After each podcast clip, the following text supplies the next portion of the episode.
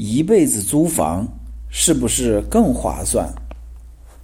租房是很多人讨论的话题，甚至有人想，如果不买房只租房，是不是就不用这么辛苦了呢？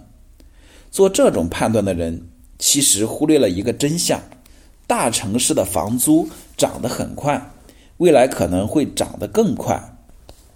根据徐远教授的分析，从2010年到2016年。中国经济增速相对较低，但北上广深一线城市的房租每年的涨幅都超过了百分之六。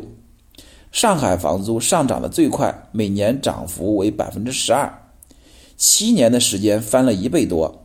深圳和广州其次，每年的涨幅为百分之七点五、百分之七点四。北京慢一点，每年的涨幅为百分之六点四。这样的现象。不仅发生在中国，也发生在其他的国家。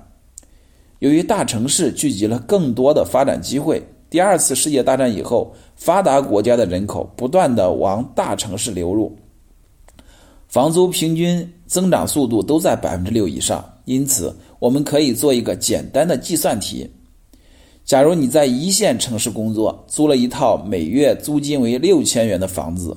年租金为七点二万元，这套房子当前的价格为四百万，租售比达到五十六倍。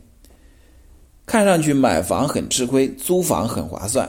这时候你有两条路可以选择：第一条路，你咬咬牙凑了三成的首付一百二十万，剩下两百八十万找银行贷款买下了这套房子自住，还还款期限为三十年。三十年过去，你把房贷还清了，按照百分之四点九的商业贷款利率来计算，你一共还了本金加利息五百三十四万，也就是说，你一共花了五六百五十四万买了一套房子。这套房子完全属于你了，你再也不用还贷款了。第二条路，你觉得租房性价比更高，而且每年百分之六的租金增长率。看上去也不是特别的高，毕竟公司每年都会给你加薪。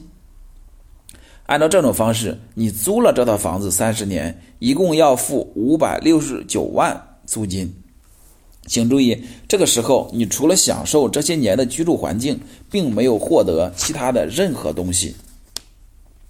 我们再来总结一下：第一条路，付出六百五十四万，获得了一套房子的产权。这套房子如果按照每年百分之五的房价增长率来计算，到三十年后的价格是一千七百二十八万。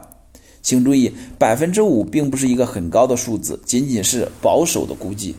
从全球来看，一九七零年到二零一七年，英国全国的房价年均增长率为百分之八点八；一九六零年到二零一七年，美国全国的房价增长率为百分之四点五八。大都市圈的房价增长率比平均值要高出百分之一到百分之三。第二条路，付出了五百六十九万的租金，两手空空。因此，如果你要在大城市生活一辈子，长期租房就不是一个好主意。在短期内买不起房很正常，但是千万别陷入大不了一直租房的误区。买房辛苦一阵子。租房辛苦一辈子。